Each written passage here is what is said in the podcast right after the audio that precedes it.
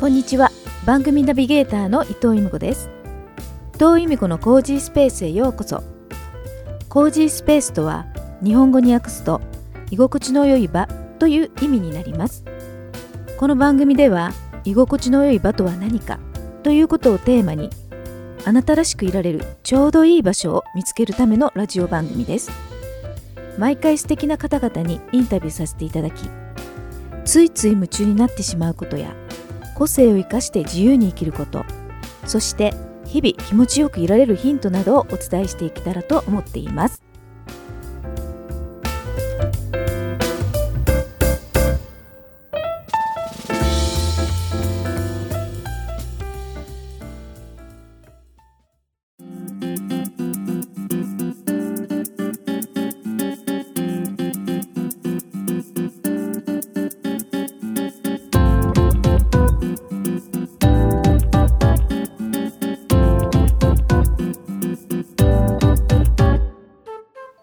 美子のコージースペース第101回。2020年10月の番組開始から101回目を迎えました。これを機に番組名から建築士を取っ払い今回から伊藤由美子のコージースペースという番組名に変わりシーズン2へ突入します。これからもどうぞよろしくお願いします。シーズン2のスタート。2022年9月のゲストはバタフライブルワリーオーナーの入谷公弘さんです。入谷さんは2021年11月愛知県春日井市にビール醸造所そして販売店をオープンしました。今回はクラフトビールの特徴や初めてのビールの仕込みなどについてお話ししていただいています。では早速入谷公弘さんのお話をお聞きください。今日はバタフライブルワリーオーナーの入谷公弘さんにインタビューさせていただきます。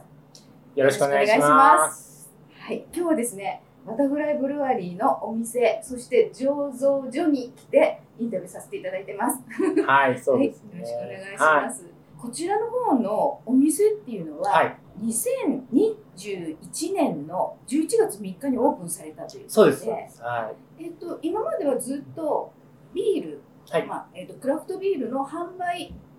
そうですね。委託醸造なので、はい。ちょっと作ってもらっていて、はい。えーここで販売をしていたはい。ビール、ああとはあるいはグッズですね。まあ、帽子だとか、グラウガーとか、トートバッグ、はい。T シャツ、えーいろいろやっております。そうですね。今ちょっとお店の中で拝見させていただいてるんですけど今言われたそのグッズが飾ってあってこれ全部のバタフライブルワリーっていう名前が入ってるんですよねそうです、そうです。はいだからオリジナルグッズっていうことですもんねそうですね。ねすごくあの綺麗ですね色が、ありがとうございます。はい、あの私あの帽子あキャップがあるんですが帽子、はあのなんていうんですかあのラベンダーみたいな色、はいはいはいこの前あの拝見させていただいて綺麗だなと思ってたんそうですね。あの10色あるんですね。あのちょっと今スモークピンクはないですあれライラック、まあ薄紫ですね。ライラックですね、はい。はい名前としては。はい。あの10色あって、はい。ロゴ前と横と選べて、あと楽器をつけれる、はい。刺繍でですあ刺ね。繍で楽器の絵をつけれるってこと楽器のロゴを一応あのうちのラインナップのものはつつけれるっていう感じです、そういうことなんですね、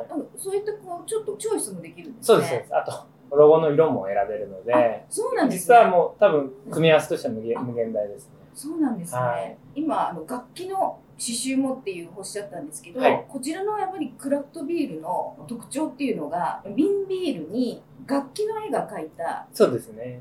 それぞれはい。のビールがはい。楽器になってまして、例えば今持っていただいたのがはい。サクソフォンですよね。まあ、実際ビールの種類で言うとペールエールっていうのものになるんですけど、それをサクソフォンという形はい。にして、まあ、あと色とはい。楽器とかが特徴ですかね。そうですね今ちょっとお店の中で見ているとここにある1234567うん。11ですね。11ですね、はい11種類のビールの種類があってそれぞれにラベルがついててそれが、まあ、それぞれの色と楽器がそれぞれついてるそうです形にね。なるんですね。はこれ私も何回かあのこちらで購入させていただいたんですい。けど、はい。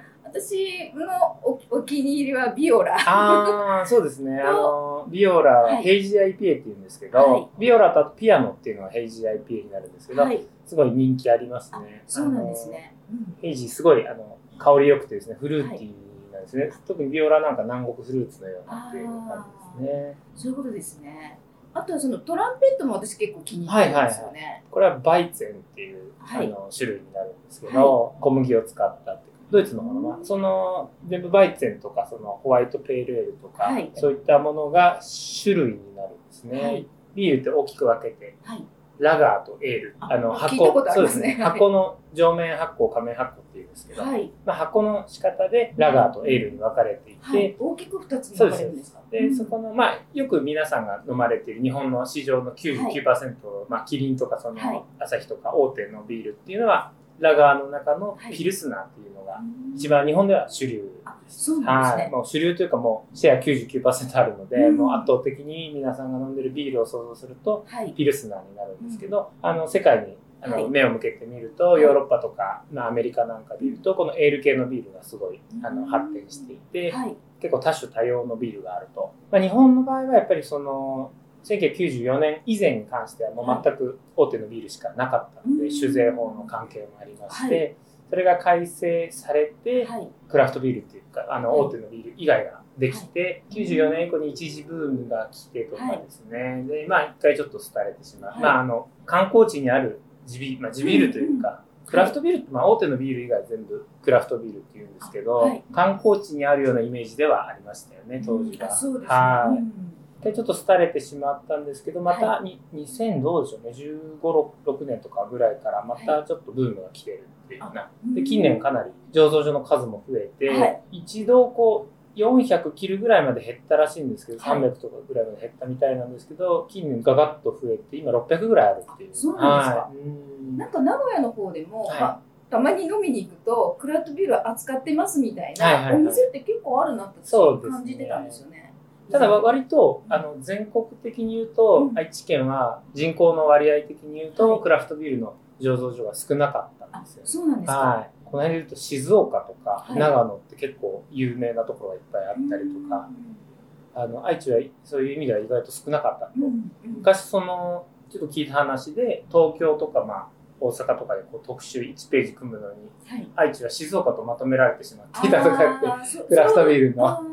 そんなにこう作ってるところもなく。割と少なかったみたいですね。で今回バタフライブルワリーさんは今の愛知県の春日井市っていうところでお店開いてると思うんです、はい、春日井市も唯一。春日井市ではそうですね初です、ね、初醸造所っていうことなんですね。はい、でも愛知県の中でもそんなに数がないってことなんですね。愛知県では多分20 20ちょいぐらいじゃないですかね、おそらく。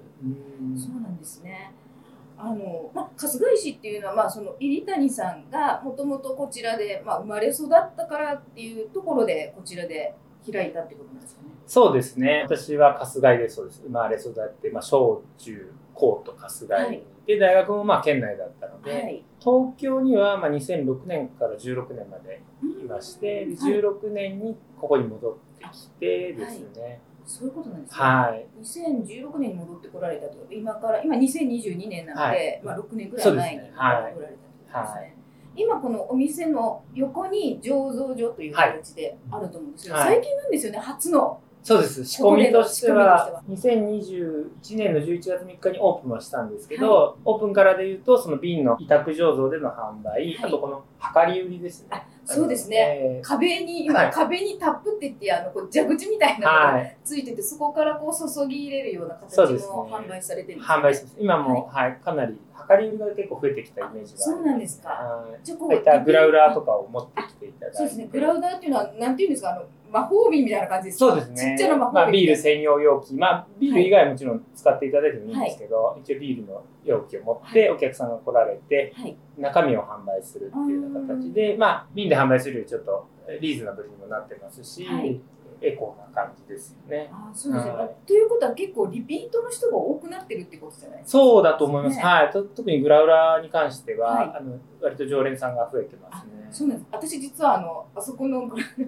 なんていうんですかあのブルー、綺麗なブルーあるじゃないですか。ああ、ティファニーグリーンですね。はい、あの、左からあれ、私ちょっと今日買いに来たんですあ本当ですか？この前ちょっと見て、一つしか多分なかったんじゃないかなそう、なんかおっしゃってたんで、はい、今日もしあったら購入してくれって実は思って。ありがとうございます。量り売りで購入していこうかなって思ってたんです。量り売りが、あの、税込みで1.5円で、はい、ミリリットルなので、はい、あの、1リットル入っても1500円なので、瓶で買えるお得になって、そうですよね。お客さんによっては、あの、一番大きいのはあれ3.8リットルなんですけど、あれも、もちろんお客さん持ってらっしゃるので、あれで来られると結構、あっという間になくなります、ね、そうですよね。はい。樽がこれあの後ろにあるのが15リットルのけ、はい、ケグっていうか樽なんですけど、ああいうので来られるとあっという間になくなりますね。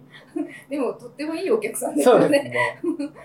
ああ、そうなんですね。そうです。あの、はい。あの3.8リットルは買われたお客さん、まあ割と何度か来るんですけど、はい、あれも買われて、瓶もいくつか買われたんで、あ、みんなでパーティーするみたいなかなと思ったら、はい、二人で飲むって言ってました、ね。あの人はもうすぐ飲んじゃうんですよね。そうですよね。やっぱり好きな方はね、やっぱ結構飲まれますよね。あの別で、タップシステムっていうのがついていて、サーバーみたいになるものあ、はい。注げちゃうんですよね。ああ、そっか。うちで生ビールが体験できるみたいなそんな感じですね。はい。炭酸が抜けにくいので、ビール好きの方にはたまらないですね。たまらないですね。ああ、それ買いに来ちゃいますね。そうですね。そうですね。私もちょっと後から買わさせてありがとうございます。思ってきましたので、はい。先ほどの、はい、初の仕込み、はい、ビールの仕込みっていうのは、確かなんか8月2日と3日にしました、ね。はい。初めてここで醸造されたって、仕込んだっていうことで。はい。どうどうでした？さ最初いや大変でした、結構。そうですか。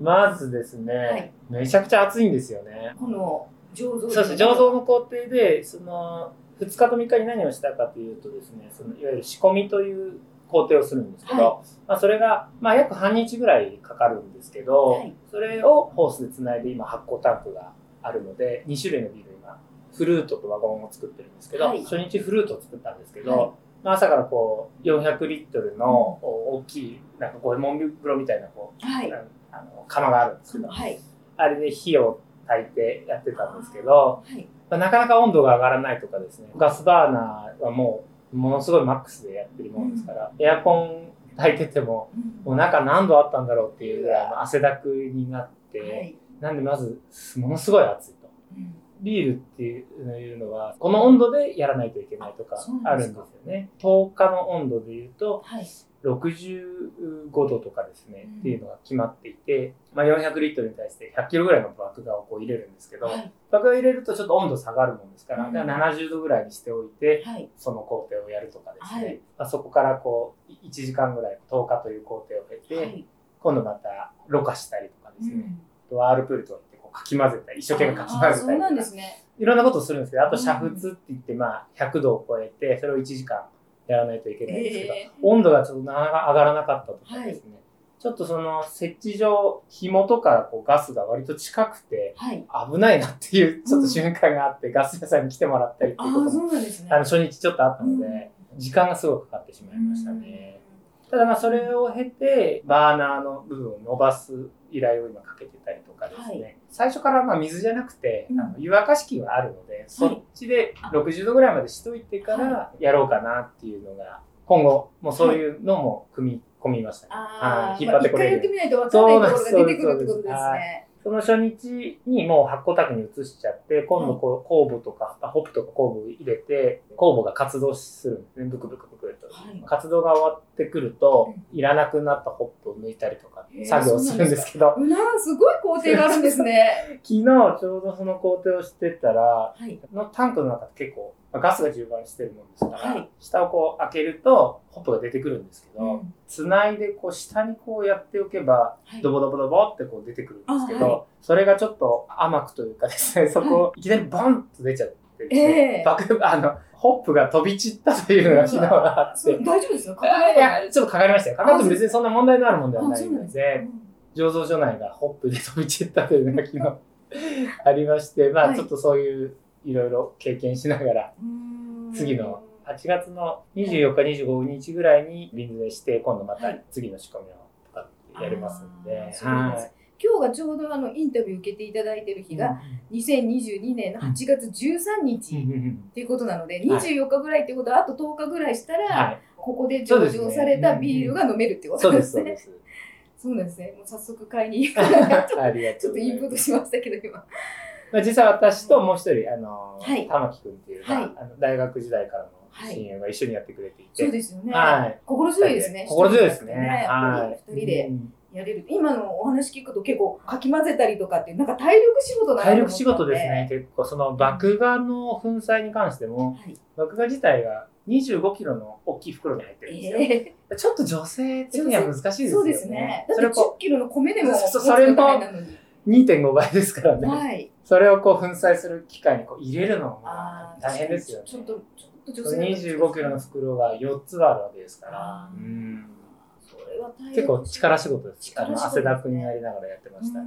特に今夏なので。そうなんですよ。大変ですね。まあ冬はちょっといいかもしれないですけど。そうですね。あでもなんか楽しみですね。楽しみですね。誕生するわけですよ。初めての。あの、その発酵タンクで片方は19度とか片方は13度とか、酵母が活動しやすい温度帯でそれぞれのビールによってですね。